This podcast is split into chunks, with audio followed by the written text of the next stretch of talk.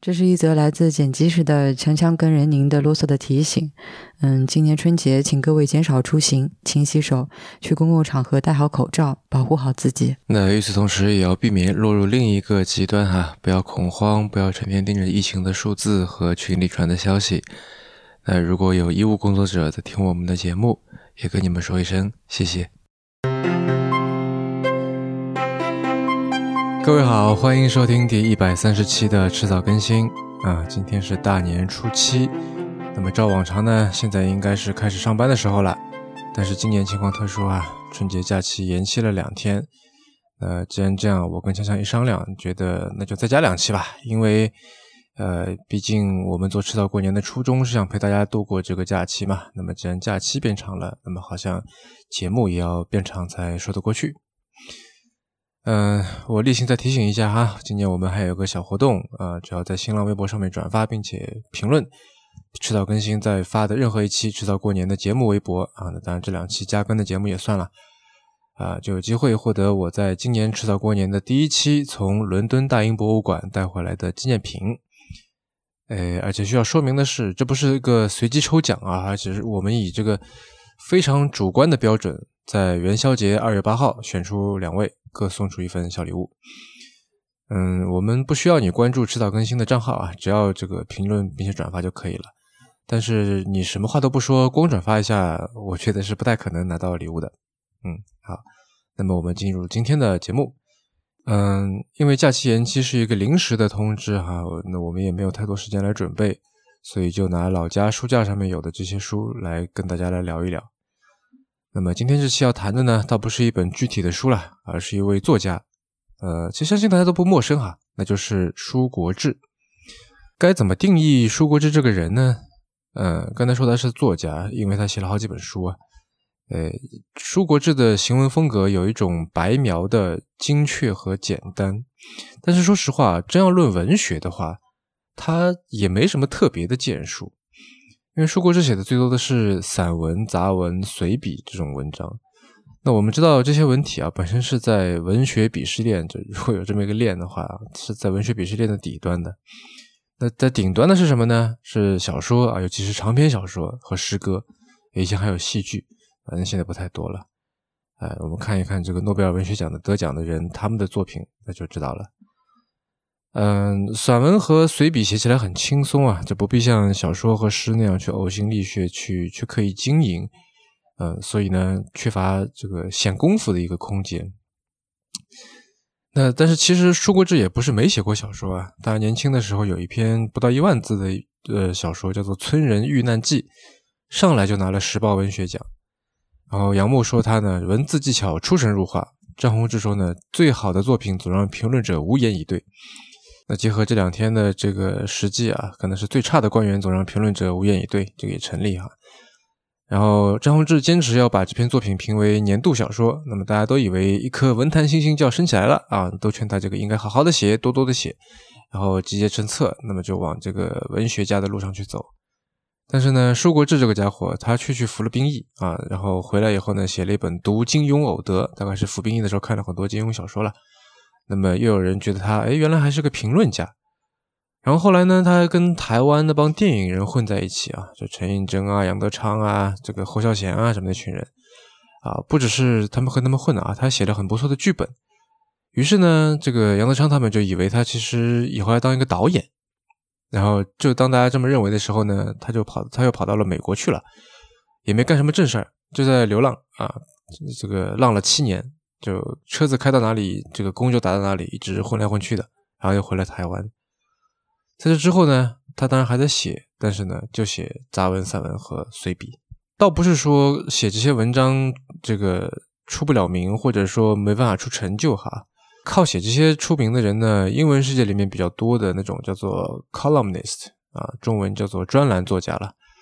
比如《纽约时报》非常著名的这个 Russell Baker 跟 David Brooks。那专栏作家当然也是作家的一种啊，但是无论如何呢，他都毕竟不在作家圈或者文学圈的核心里面。而且最要紧的是啊，无论是作家还是专栏作家，听起来都太严肃了。对于舒国治这么顽皮的人，这两顶帽子太重了。嗯，那或者我们管他叫做美食家呢？如果你去过台湾的话，你八成会看到有一些店门口写着说：“哎，舒国志推荐，对吧？”啊，舒国志是写过《台北小吃杂记》和《穷中谈吃》这两本书，但是他似乎谈的并不是吃，或者说吃只是他借题发挥的一个工具啊。嗯，我倒不是说这个当美食家必须要顿顿吃这个暴生吃肚啊，或者说你非米其林或者黑珍珠不吃。但是我觉得要达到美食家的标准，一定要吃得多，而且要吃得好。你吃的多了呢，才能积累经验。然后你吃过好的呢，才知道某一件事情啊，你花力气、花精力下去，可以做到什么样的程度。那当然了，这个好是指这个整体的体验哈，不只是食材本身高不高级了，而且还有花在这个制作上面的心思、创意、精力啊，还有你的就餐环境啊，你的服务啊。如果是西餐的话，还有你的这个酒的搭配啊，等等等等。呃，这两天大家宅在家里面哈，可以去看看最近刚刚完结的一部日剧，叫做《东京大饭店》啊，相信会有更加直观的感受。但是如果一个人啊，他总是关注路边摊啊，总是写什么烧饼、油条啊、阳春面啊、葱油饼啊、肉包肉粽、大肠面线之类的东西，对吧？会把这个冷油条蘸酱油，然后就着稀饭吃，写成是叫风致天然白描神品。他当然会是个很有趣的人，想象力很丰富，但是我觉得他无法被列入美食家的行列。嗯，有人管说过这叫台湾蔡澜呢。嗯，我觉得他的文章写的比蔡澜好无数倍啊。那也是因为蔡澜本身这个文章写的实在不太行，但是在吃的阅历和质量方面，舒国志比蔡澜要略逊一筹。那不过这也没关系哈，因为舒国志喜欢的是这样一种感受啊，他这样写。在我的年少时代，平时吃的是四菜一汤下饭，然看的电影却又皆是这种飘洒不羁的景意。小孩心灵想的不是吃，是那种快意野放。暗想若有那种天涯流浪，该是多么快乐！才不枉人生一场。吃好吃饿，哪里放在心上？这种心态虽然很潇洒，但显然不是追求客观评论的一个美食家该有的。那也有人叫他叫生活家，哈。什么是生活家呢？好像没有一个明确的定义。但如果我们沿用美食家的定义，这个套到生活家的头上来啊，那舒国志的这个生活家的头衔好像也有点可疑。为什么呢？因为他的生活方式啊，跟大多数人都不太一样，有点奇怪。他在这个《理想的下午》这本书里面有一篇文章叫做《十全老人》，啊里面说呢，他的理想生活是容身于瓦顶泥墙房舍中，一楼二楼不爱，不乘电梯。不求在家中登高望景，顾盼纵目，穿衣围布，下着单衫，冬则棉袍，件数稀少，常换长笛，不为够用，易便住放，不占家中香柜，正令居室清净，心不济事也。啊，住在台北这样夏天会热死人的地方，他家里面不装冷气，因为他觉得夏天就应该出汗。同样的道理，他也没有电视，没有电话，也没有电脑。啊，虽然他现在结婚了，因为老婆要用而添置了一个冰箱，但是他从来不用。虽然生活家的定义不明啊，但是我直觉的觉得，就是我在网上看到那些什么生活方式博主啊，呃，舒国舒国志这样的人，估计很难被这些其他的这个生活家们所认可，他过不了这个 peer review 这关。那我们该叫他什么呢？说实话，看完舒国志的书啊。让我想到英国作家毛姆的《刀锋》。《刀锋》里有这样一段对白：“Well, you know, when people are no good at anything else, they become writers,” I said, with a chuckle. I have no talent. Then what do you want to do? He gave me his radiant, fascinating smile. Loaf, he said. 最后的这个 loaf 嗯，不同的译者有不同的选择。刘永军和子佩这两位译者呢，分别把它翻译成了“游荡”和“闲荡”，而最著名、最经典的周旭良翻译的版本呢，则把它翻译成了“晃膀子”。剑桥英文词典里对 “loaf” 的解释啊，是 “to avoid activity, especially work”。韦氏词典里的解释呢，是 “to spend time in idleness”。啊，总而言之就是不干活，闲待着啊。他倒没有游荡和闲荡那种好像到处走来走去的那个意思，啊，可能反而跟我们这几天宅在家里的感觉有点像。但是“晃膀子”这个翻译啊，我觉得很有趣。周旭良是安徽池州人啊，我不知道是不是那里的方言里面有这么一个词语。呃，这个词非常的幽默，给我很多的很丰富的联想。呃，晃膀子的人，他好像是有点小聪明的，但是又有点自作聪明，有一点中年人的乡土气啊，也有一点年轻人的吊儿郎当。他不爱忙，但是也会没事找事啊，有点随便的没脾气，但是还有那么一点点不讲道理的、很任性的这样的气势。我觉得这个词用来形容舒国治非常恰当。虽然他有很多头衔啊，什么小吃教主啊，这个晃荡达人啊，台北地下市长哈，但是我觉得好像都没说到点上。那反正多一个不多啊，我想给他加一个，就是晃膀子高手。晃膀子听起来是个土的有点可爱的说法，对吧？但是我觉得，他跟文艺青年都喜欢谈论的米兰昆德拉还有一个共同点。舒国治的作品进入中国大陆，说起来其实也就就十年啊。二零一零年，这个理想国把他的那本《理想的下午》关于旅行也关于晃荡引入中国大陆，然后梁文道做序推荐。那到现在呢，其实一共也就出了五六本。但是喜欢他的人啊，会把这五六本全部都买齐啊，还会去买这个台版的来看。那我就基本上买齐了他的书，然后当中最喜欢的呢是他的《门外汉的京都》啊，以前我还写过一篇书评文章。在那篇书评文章的结尾呢，我是这样写的：这书一路读下去，我始终都猜不到下篇舒国志又要从什么样新奇却又有趣的角度来展示这么一个不算冷僻的地方。他是个搅局的人，总是要教你无比快活却又不得安宁。米兰昆德拉在解释布拉格精神时讲过一则故事：一个捷克人去办签证，签证官问：“你要去哪儿？”“无所谓。”他回答。于是签证官给了他一台地球仪，说：“请挑个地方吧。”那人看着地球仪，慢慢的转着它，问道：“你还有没有其他的地球仪？”我感觉舒国志就是这么一个家伙。嗯，也许你还没有明白啊，那我再补充一些米兰昆德拉对于布拉格精神的描述吧。他这么说的：“An extraordinary sense of the real, the common man's point of view, history seen from below.” A provocative simplicity, a genius for the absurd, humor with infinite pessimism。翻译过来就是对现实的超绝感受力啊，平凡人的视角，从微小处观历史，挑衅式的简化，对荒谬之事的天才，带有无限悲观的幽默。这些特点，舒国治全部都有。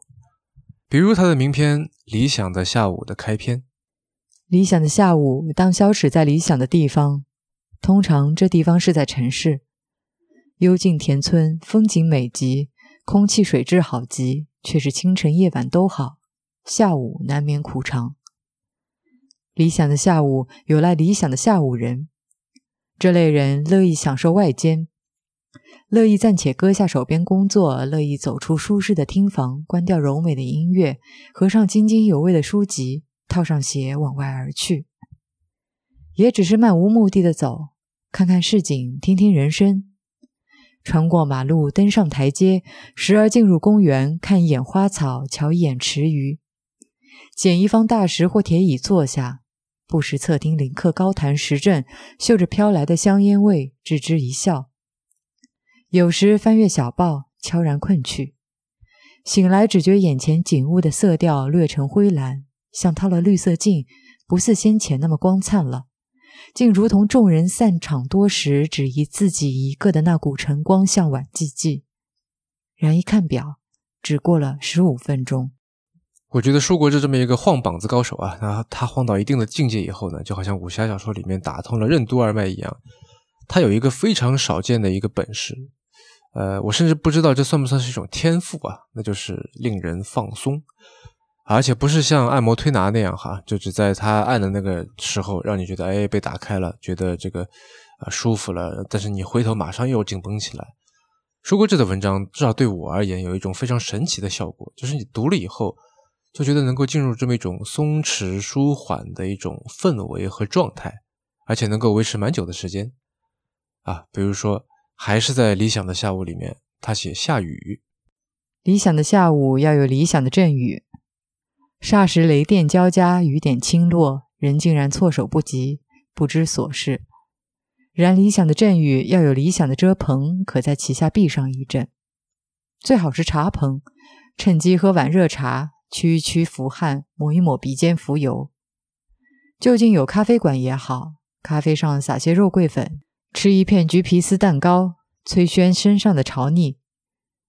鹅清雨停，一洗天清，人从檐下走出，何其美好的感觉！若这是自三十年代北京中山公园的来京雨轩走出来，定然是最潇洒的一刻下午。再比如呢，门外汉的京都里面有一篇啊，叫做《下雨天的京都》，那他这样写：雨天属于寄人，这时候太多景物都没有人跟你抢了，路你可以慢慢的走。巷子长长一条，迎面自行车与你错身。河边没别的人驻足，显得河水的潺潺声响更清晰。水上仙鹤见只你一人，也视你为知音。碎石子的路面也因雨水之凝拢，走起来不那么游移了。若雨实在太大，每一脚踩下会压出一凹小水槽。这时你真希望有一双鱼市场人穿的橡胶套鞋，再加一顶宽大的伞。便何处也皆去得了。我们都知道，在旅行当中遇到下雨，总归是很烦的事情，对吧？你人在客途嘛，总不会准备的特别周全咯。那这个一下雨就非常狼狈，非常倒霉啊。但舒国志呢，他不但写，而且还特意告诉你要准备哪些装备啊，什么鱼市场人穿的橡胶套鞋啊什么的。有了这些东西呢，才能更好的享受京都的雨天。但这里的问题在于，为什么要享受雨天呢？下雨难道就不能不出门吗？你不能躲在酒店里面吗？或者说你不能选择室内活动吗？对吧？你你这样不就避免了这个不舒服、不方便了吗？哎，就好像舒舒国志的生活方式那样，那明明可以装，为什么不装冷气、不装电话、不装电脑呢？装了以后不就能够避免这个不舒服、不方便吗？但是舒国志就用他特有的那种晃膀子的本事来消解这些不舒服和不方便。有的时候你会觉得这家伙有点夸张啊，就说的有点悬啊。比方说，在一次访谈里面，他跟梁文道讲他在武当山吃过的二十年来最震撼的一顿饭。那是武当山山脚下的一个地方，他们用大灶，所以每一样菜炒的量很大，互相孕育在整个锅里面。它的水土不错，所以就地取材就特别好。像他们做的长干豆，这个长干豆可能是晒干过的，豆却很鲜嫩。青椒就烧到刚刚好的火候，藕丝很黏，吃起来很下饭。白菜汤的白菜炖得烂。做这些菜的人，或者是那些火工，也或者是道士，没有用什么调酱，甚至有些东西上面我根本没看到颜色，一点酱油都不用。我不知道是不是做这些菜的一个很规矩的心意。这个心意使这些菜产生了一种化学的美感，产生了一种爱。所以这个菜出来就那么好吃，而且不像一般摘菜，为了怕大家吃不饱而做的很油。一个人就是六块人民币，其实完全可以收你二十块钱，但他不用，这只是商业上二十块和六块的区别。可他宁取真实，又是平民又是真实的，这是最了不起的。他这里用的思路啊，就是第一说服你啊，这件事情本来就是这样的。然后本来就是和刚刚好啊，某种程度上在舒国志的笔下是能画上等号的啊。夏天本来就该热，人离了远了本来就没法立即联系上，天本来就是会下雨的，不舒服和不方便本来就是人生的一部分，我们没有办法也没有必要硬要去克服。这是舒国志面对进步主义的悲观和挑衅的一面。但是呢，接着他会向你展示，在这样一种普遍存在的不舒服、不方便里面。在这样一种人生不如意十有八九里面，你如果仔细去观察啊，你会感觉到这里面存在着一种很有趣的东西，一种很有意思的东西。这是舒国志敏锐和幽默的地方。这两个东西一结合，然后再加上舒国志非常丰富的想象、简洁准确的描写啊，他非常古雅的文风、朗朗上口的节奏啊，这些大家都感受到了。再加上他非常高超的这个晃膀子技巧。你一翻开书，就会迅速进入到他营造的这个结界里面，你的烦躁、焦虑、不安都会被他化解掉，啊，舒服的进入他的国度里就被治愈了。那也许在这么一个充满不确定性的春节里面，在这两天忽然多出来但是令人无法好好享受的假期里面，你需要读一读《书国志》。好了，那就聊到这里吧。您刚刚收听的是迟早更新的第一百三十期，这是一档探讨科技、商业设计和生活之间混沌关系的播客节目，也是风险基金 Once Ventures 关于热情、趣味和好奇心的音频记录。我们鼓励您与我们进行交流，我们的新浪微博 ID 是迟早更新，电子邮箱是 embrace at weareones dot com。如果您想要访问迟早更新的网站，可以在浏览器地址栏输入邮箱的后缀